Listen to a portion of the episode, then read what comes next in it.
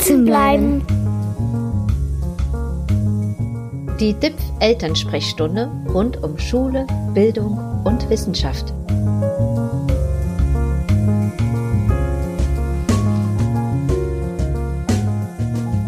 Begeben wir uns einmal auf eine Zeitreise zurück in die eigene Schulzeit. Das Mathebuch mit den Eselsohren, Arbeitsblätter zum Ausfüllen, die grüne Tafel mit der manchmal schrecklich kratzenden Kreide, der surrende Overhead-Projektor. Aber stopp! Erinnerungen in allen Ehren, doch Schule wandelt sich. Und auch in den Schulen zieht längst Digitalität ein. Vielleicht nicht so schnell, wie wir uns das als Eltern für unsere Kinder manchmal wünschen würden, aber doch zunehmend. Und wie? Idealerweise mit Augmented Reality – und spielbasiertem Lernen. Es soll Kindern Stoff erlebbar machen, durch die Arbeit am Tablet oder Smartphone, mit 3D-Animationen zu naturwissenschaftlichen Themen beispielsweise, mit Knobelaufgaben, mit multidimensionalen Formaten, die Kinder begeistern und mitnehmen. Doch wie können solche Augmented Reality Formate konkret aussehen? Wie erleichtern sie Kindern das Lernen? Und müssen wir Eltern jetzt Angst haben, weil unsere Kinder auch in der Schule zunehmend vor den digitalen Geräten sitzen? Herzlich willkommen zu einer neuen Folge von Sitzen bleiben, dem DIPF-Podcast für Eltern und alle an Bildungsfragen Interessierten. Mein Name ist Martina Himmer. Über Augmented Reality, zu Deutsch erweiterte Realität, möchte ich heute mit Dana Kube sprechen. Sie ist Wissenschaftlerin hier am DIPF, hat Sozialwissenschaften studiert, zunächst für Nichtregierungsorganisationen und Schulen im Westbalkan und Nordafrika gearbeitet und leitet seit 2019 am DIPF ein Projekt, das Augmented Reality Anwendungen im MINT-Unterricht erprobt. Hallo, Frau Kube. Hallo. Vielen Dank, dass Sie uns heute ein bisschen in die Zukunft des Lernens mitnehmen. Ja, danke für die Einladung. Sehr gerne. ja, ich bin sehr gespannt. Wir müssen jetzt mal wirklich bei der Basis anfangen und jetzt erstmal klären, was ist eigentlich AR und ist das jetzt was anderes als Virtual Reality? Wie müssen wir uns das überhaupt vorstellen?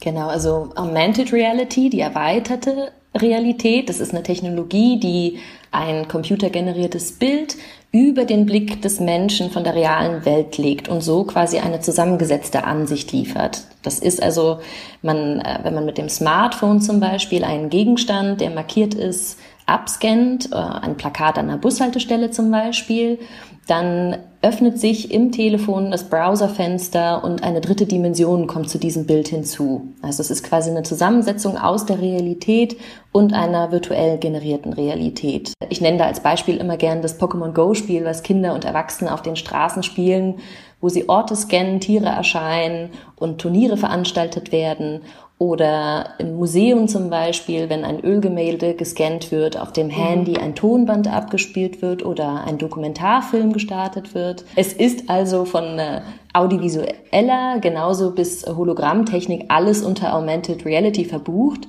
Mhm. Ähm, und im Unterschied zum Beispiel zu Virtual Reality, wo alles künstlerisch animiert ist. Äh, man muss, kann sich das auch in diesen Virtual Reality Glasses sehen, also eine mhm. komplett generierte virtuelle Realität ähm, eine Zusammensetzung und ein Feedback noch mit der Realität. Und mhm. was besonders gut an Augmented Reality ist, es haben ja wirklich viele Menschen ein Smartphone und eine Kamera. Es ist also technisch sehr, sehr einfach, das überall hinzuzufügen. Und mhm. es ist auch nicht wirklich schwer, das zu machen. Also gerade in unserem Kontext, im Schul- und Lernkontext, gibt es viele Möglichkeiten, die wir gerade in unserem Projekt in naturwissenschaftlichen Fächern erproben. Also dann ist es so, Virtual Reality ähm, blendet die reale Welt ja irgendwie vollkommen aus. Also da sind wir sozusagen mit dieser Brille dann unterwegs, damit die Nutzer in die virtuelle Umgebung abtauchen können.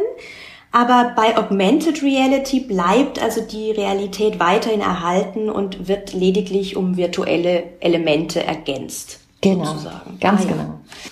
Wir sprechen ja jetzt hauptsächlich über Schule und äh, in welchen Bereichen dort AR eingesetzt werden können. In welchen Bereichen wird denn AR außerhalb der Schule schon bereits genutzt?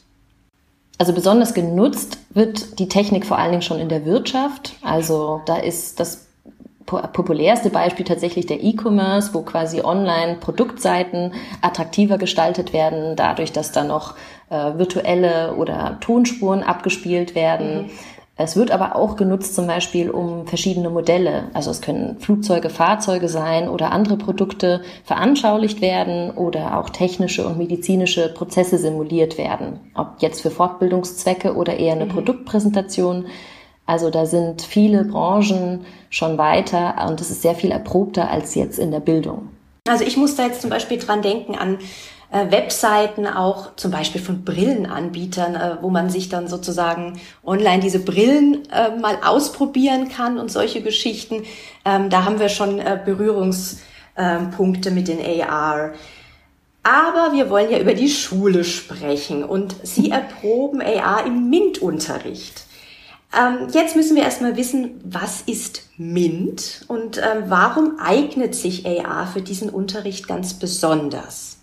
Genau, also MINT ist ja unlängst bekannt, die Abkürzung aus den Anfangsbuchstaben zusammengesetzt der Studienfachbereiche Mathematik, Informatik, Naturwissenschaften und Technik und bezeichnet damit also alle technischen und naturwissenschaftlichen Fächer, die wir in der Schule haben. Erfahrungsgemäß können wir auch sagen, dass das natürlich die Fächer sind, die auch nicht die beliebtesten sind oder wo es zumindest nicht unglaublich viele Schülerinnen gibt, die die Themen vertiefen wollen, die abstrakten Inhalte wirklich mit Spaß lernen oder selbstbewusst mit dem Stoff umgehen. Und Augmented Reality, zumindest in unserem Projekt, wird genau da angesetzt, um zu versuchen, spielerisch diese abstrakten Inhalte oder auch komplexe Konzepte von physikalischen und chemischen Abläufen mhm. bildlich zu erklären und zum Lernen zu motivieren. Mhm. Also ein Beispiel zum Beispiel wäre, wenn man ähm, Magnetismus, so wie wir ihn noch vor 20, 30 Jahren in der Schule gelernt haben, auf dem Papier in 2D, in 3D sehen könnte und quasi die Energiefelder mhm. auch um diesen Magneten rum und wie sie sich verhalten und wir auch in die Möglichkeit haben, andere Formen im Alltag in 3D zu erfassen, dann ist es einfacher, Vektoren zu verstehen und das mhm. räumliche Vorstellungsvermögen wird geschult es wird einfach besser bespielt und äh, mhm. diese Erleichterung, die sehen wir einfach als Möglichkeit, Schülerinnen zu motivieren, die zum Beispiel auch glaubten, vorher vielleicht keine Begabung in naturwissenschaftlichen Fächern zu haben. Mhm. Sie arbeiten ja mit Schulen zusammen für dieses Projekt. Ähm, vielleicht können wir ein bisschen drüber sprechen. Wie reagieren denn die Kinder jetzt auf dieses computergestützte Lernen? Was haben Sie da für Erfahrungen gemacht? Das ist tatsächlich gar keine einfache Frage, äh, da ich leider pandemiebedingt nur mhm. mit einer Schule im engen Kontakt stehe und äh, beobachten kann, wie unsere Pilotgruppen damit umgehen. Mhm. Mm, also zum einen ist natürlich zu sagen, dass das sowieso schon die sehr motivierten und aufgeschlossenen Schülerinnen sind, mit mhm. denen wir da zusammenarbeiten. Aber über diese Gruppe kann ich auf jeden Fall sagen, dass es dann wirklich also Mädchen wie Jungen der siebten und achten Klasse sind, die alle gleichermaßen positiv darauf reagieren und die es wirklich auch genießen, sich selbst im Erstellen von Unterrichtsmaterialien und vom Programmieren von Augmented Reality äh, Lernangeboten. Also wir machen da so einen Kur, Parcours mhm. im Park äh, direkt neben der Schule die genießen es, sich da auszuprobieren und die genießen es auch in, im Kontext von Schule, sich neu zu erfahren. Also wie das in anderen Kontexten ist, da kann ich nicht viel zu sagen. Unsere Erfahrung ist definitiv positiv bisher. Mhm. Vielleicht können Sie noch mal ganz kurz ähm, dazwischen ein bisschen was zu dem Projekt sagen. Wie viele Schulen beteiligen sich da jetzt momentan? Ähm, wie ist vielleicht auch so das Feedback der, der Lehrenden? Ja, können Sie uns da vielleicht mal ein bisschen einen Einblick gewähren? Mhm. Also wir in den letzten anderthalb Jahren haben wir in sechs verschiedenen Ländern, in Italien, in Belgien, in den Niederlanden, der Türkei, äh, Zypern und eben Deutschland mit unterschiedlichen Schulen. Äh, das ist mhm. eine berufsfortbildende Schule zum Beispiel in der Türkei und hier in Frankfurt sind es drei Gymnasien beziehungsweise im Moment eins ähm, wo wir mit den Mittelstufen im MINT-Unterricht uns erstmal angesehen haben, welche Augmented Reality Apps gibt's. Das mhm. haben wir quasi als Forschungsvorarbeit geleistet und ausprobiert. Was macht denn da wirklich Sinn und wo ist es doch sinnvoller, äh, wieder zu Zettel und Stift zurückzukehren? Mhm. Mm, und dann haben wir uns überlegt zu sagen, gut, machen wir doch mal eine quasi motivierend und einführend eine Lehrerinnenfortbildung. Die haben wir gemeinschaftlich mit allen europäischen Partnern und Schulen online auf die Beine gestellt um zu erklären einfach genau, was kann Augmented Reality, welche Möglichkeiten stehen mir als Lehrkraft zur Verfügung, um das im Unterricht einzusetzen und wie kann es insbesondere im MINT-Unterricht sinnvoll mhm. eingesetzt werden. Und jetzt sind wir in der Testphase, also jetzt sind wir in allen sechs Ländern in den Schulen und mhm. versuchen gemeinschaftlich mit Schülerinnen und Lehrkräften diese Apps zu nutzen, selber Unterrichtseinheiten zu entwickeln und die auch zu erproben. Und im Nachgang dazu werden wir das dann eben auch in anderen Schulen in den verschiedenen Städten und Ländern ausprobieren, um zu sehen, ob es allen gleich geht mit dieser Erprobung. Ja, genau. Ähm, gibt es äh, eine bestimmte Altersgruppe, für die sich dieser Einsatz von AR besonders lohnt? Also würden Sie sagen, es kann schon im Grundschulalter losgehen oder ähm, wie sehen Sie das? Wie, wie, wie grenzen Sie das ein? Also die Technik an sich ist ja für alle Altersstufen und Lernbedarfe einsetzbar. Das heißt, es kommt einfach auf den Lerninhalt an, ne? mhm. dass der zielgruppengerecht für diese Altersgruppe vorbereitet wird. Wenn es jetzt um, sagen wir mal, die die Nutzung von Augmented Reality in der Schule geht, dann kann ich zum Beispiel sagen, dass es ganz spannend ist, dass die, dass unsere französischen Nachbarn zum Beispiel das schon im Kita-Alter einsetzen. Mhm. In Deutschland ist es erfahrungsgemäß so, dass es erst in der Mittelstufe, seltenstenfalls auch schon in der Grundschule zum Einsatz ja. kommt. Also ich kann nur für die Altersgruppe zwischen 14 und 18 sprechen und sagen, dass es unserer Erfahrung nach auf jeden Fall sehr gut angenommen wird und auch gute Lerneffekte erzielt. Ne? Mhm. Also dieses spielerische Herangehen ist absolut geeignet. Mhm, mhm. Um AR einsetzen zu können, bedarf es ja auch digitaler Kompetenz. Braucht es ein Unterrichtsfach Digitalität? Und was muss man den Lehrkräften mitgeben, um AR sinnvoll einsetzen zu können?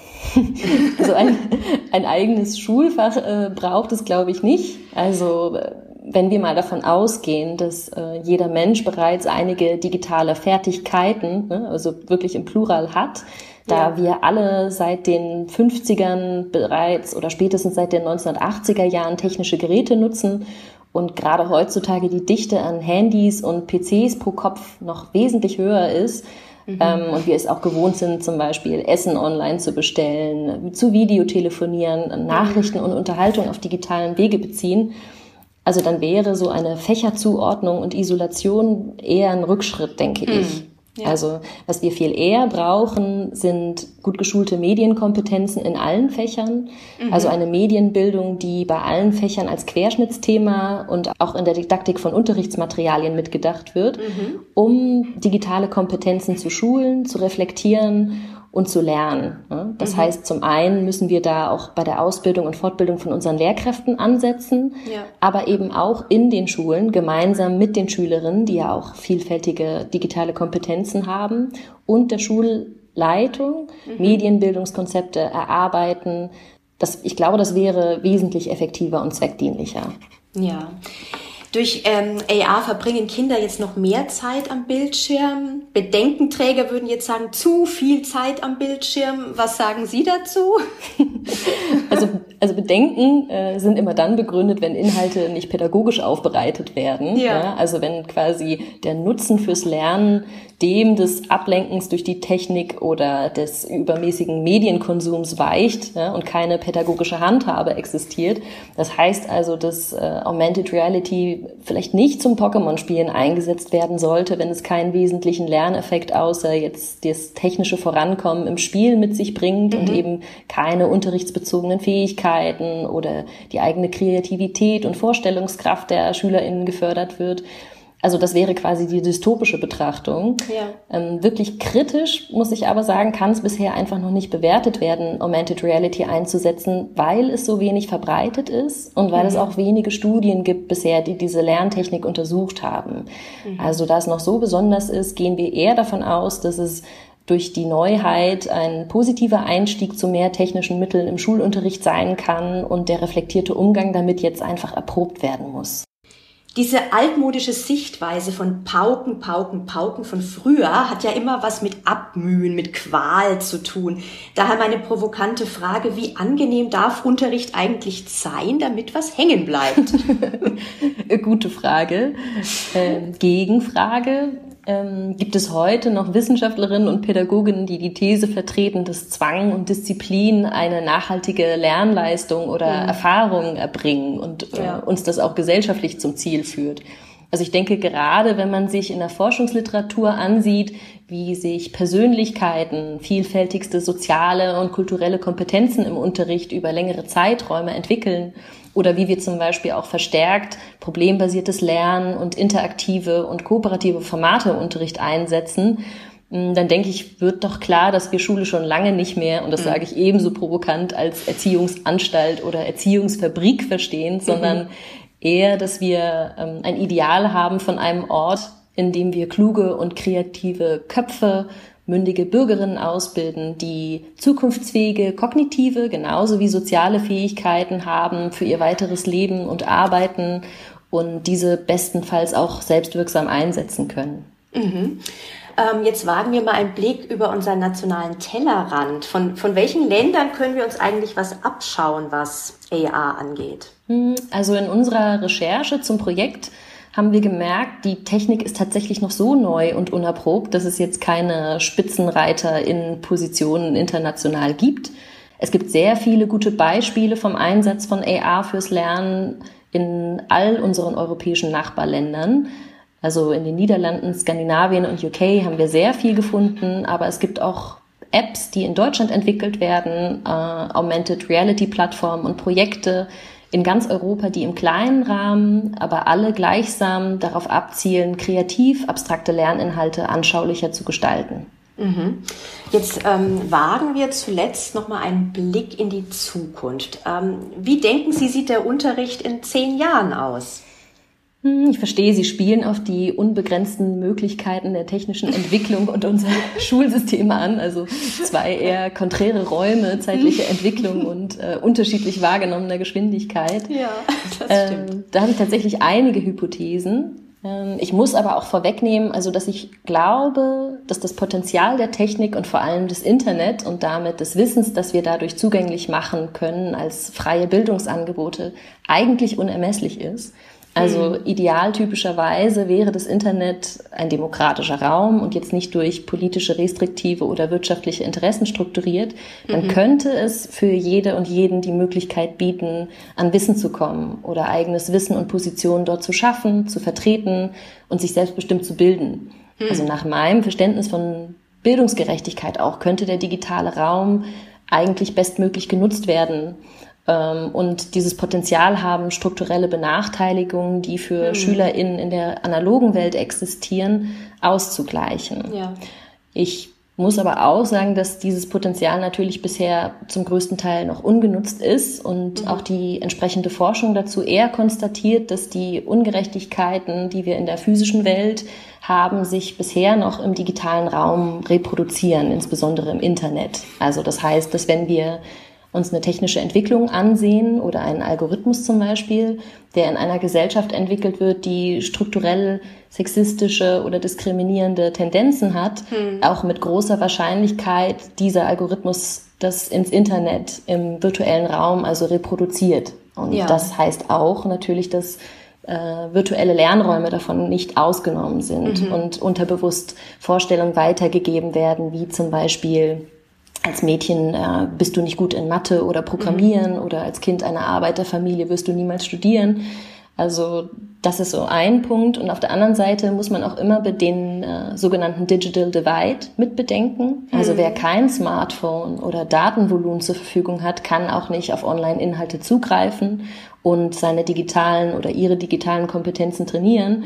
Das heißt, sofern also Schulen in zehn Jahren nicht ausreichend mit digitalen Mitteln für alle SchülerInnen ausgestattet sind und mhm. auch die Pädagogik und Medienbildung diese verschiedenen gesellschaftlichen und technischen Biases nennen wir das, ja, also mhm. Voreingenommenheiten ausreichend reflektiert und engagiert auch dagegen angeht, um quasi Parität und Inklusivität im Lernraum zu stärken, Solange werden äh, strukturelle Benachteiligungen sich auch im digitalen Raum reproduzieren. Mhm. Und ja, also eine Lehre auf jeden Fall aus der Corona-Pandemie ist, glaube ich, dass man niemals neben diesen kognitiven Prozessen, die wir digital unterstützen, auch diese sozialen Lerneffekte und Ziele vernachlässigen darf. Also soziale Kontakte, soziales Lernen und Aushandeln, sich vergleichen, sich vernetzen, in unterschiedlichen Situationen kennenlernen, nicht nur im Klassenraum, sondern auch auf dem Schulhof und in den Pausen. Das können wir mit Technik nicht ersetzen. Und ich denke, da kann die Technik bestenfalls Defizite ausgleichen und nachhelfen, den eigenen Lernpfad auch digital zu begleiten. Mhm. Ähm, das kann natürlich auch sein, dass wir positiv zum Beispiel das Lernen im eigenen Tempo unterstützen können, dass wir kollaboratives Lernen auch von zu Hause und in der Schule stattfinden lassen können, man Sachen wiederholen kann, Materialien oder Praxisbeispiele ähm, vielfältiger werden und eine bessere Lernerfahrung und Erfolge erzielt werden. Aber der Computer ersetzt dennoch nicht diesen sozialen Lernraum ja, und die mhm. Kommunikation das kann nicht von zu Hause vom Bildschirm abgedeckt werden. Und deswegen glaube ich, dass so diese idealtypischen gesellschaftlichen und demokratischen Diskurse, die wir in der Schule haben mhm. wollen, ähm, nur in einem hybriden Kontext unterstützt und abgeglichen werden können. Ne? Also nur in einem hybriden Kontext stattfinden können. Das heißt, also Sie sehen, es gibt viele Ebenen, die mhm. eine Rolle spielen werden, wenn wir uns die Schule der Zukunft angucken. Und ich denke, das wir definitiv von einem hybriden Modell ausgehen werden ja. und äh, hoffentlich mit vielen funktionierenden WLAN-Anschlüssen, ausreichenden Tablets, Datenvolumen, das Lernen vor Ort wie zu Hause unterstützt werden können. Und ähm, dennoch bleiben die normativen und auch wichtigen Fragen des Fortschritts in unserem Bildungssystem dann, mhm. also demokratischere Strukturen in den Schulen, ein mhm. durchlässigeres Bildungssystem, Chancengleichheit oder jetzt hier äh, speziell der Abbau auch von Stereotypen im Unterricht und im MINT-Unterricht. Ähm, diese werden ohne gesellschaftlichen Antrieb und politischen Willen nicht beantwortet werden. Ja. Also ich sehe da tatsächlich die Innovationskraft eher beim Menschen mhm. äh, und in den Schulen und in der Gesellschaft, denn technisch wird bald alles möglich sein. Die Frage ist doch eher, was wir daraus machen. Hm? Ja, genau. Also Schule dann doch eben als lebendiger Raum, der ähm, beides zulässt, das Digitale wie eben einfach den, den ja, menschlichen Kontakt weiterhin. Genau, ja. Also keine ähm, ja, gesteu ferngesteuerten Schüler, die vor ihren äh, Devices sitzen und nicht nach links und rechts gucken. Das ist ja auch irgendwie so eine negative Zukunftsutopie, ja, ähm, die vielen Leuten Angst macht. Ähm, Sie haben vorhin Corona angesprochen, hm. da möchte ich noch mal kurz ja. nachhaken. Also Corona, die Pandemie hat ja eigentlich wie ein Brennglas gewirkt und ganz viele ähm, ja, Missstände auch in der, ähm, jetzt zum Beispiel in den Schulen mehr aufgedeckt und vielleicht schneller und deutlicher aufgedeckt, ähm, als das vorher war. Glauben Sie, dass da jetzt vielleicht eine Art Turbo gezündet werden kann?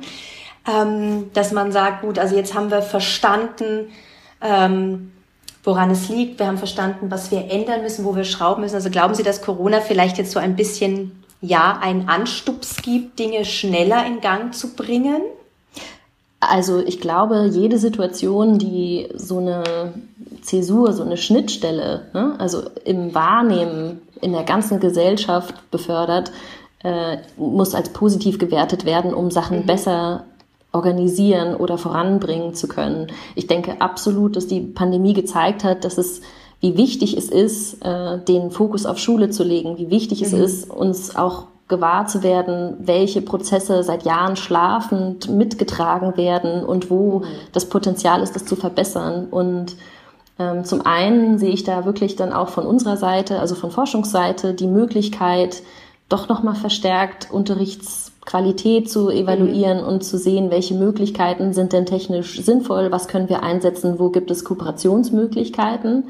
Ja. Also genauso wie Gesellschaft und Politik da enger kooperieren müssen, um äh, einen Fortschritt zu erzielen. Auf der anderen Seite finde ich es aber auch ganz wichtig, gerade jetzt auch, weil ich in diesem Projekt mit äh, jungen Menschen Kontakt hatte, mhm. auch anzuerkennen, was diese Generation geleistet hat, wie viel Rücksicht mhm. und wie viel Mitdenken die auch ohne Kritik mitgetragen ja. haben und ja. dass wir da, glaube ich, sehr, sehr viel Potenzial in der Schule haben, kognitive mit sozialen Lernprozessen zu verbinden und diese, diese, diese Generation zu unterstützen, äh, mhm. erfolgreich zu lernen. Also ich glaube ja. wirklich, dass wir Ähm, es heißt ja immer die, die verlorene Generation mhm. oder diese Corona-Generation. Ich sehe da eher äh, durch diese Schwierigkeiten, die diese Generation hatte, sehr viele Potenziale, die wir unterstützen können und am mhm. besten technisch genauso wie in der physischen Schule fördern können. Ja, ja.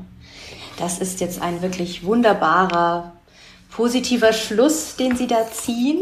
Ich bin gespannt, was die Zukunft uns und vor allem unseren Kindern in Bezug auf das Lernen mhm. bringen wird. Und ähm, ich danke Ihnen, liebe Frau Kube, für dieses nette Gespräch. Ebenso, vielen herzlichen Dank. Und wenn ja. Sie noch weitere Informationen möchten, wir haben natürlich auf der Seite des DIPF dazu alle Projektinformationen zusammengestellt, weiterführende Links auch über das Projekt. Mhm. Also das ist ja das Gute, dass wir jetzt alles auch online zur Verfügung stellen können.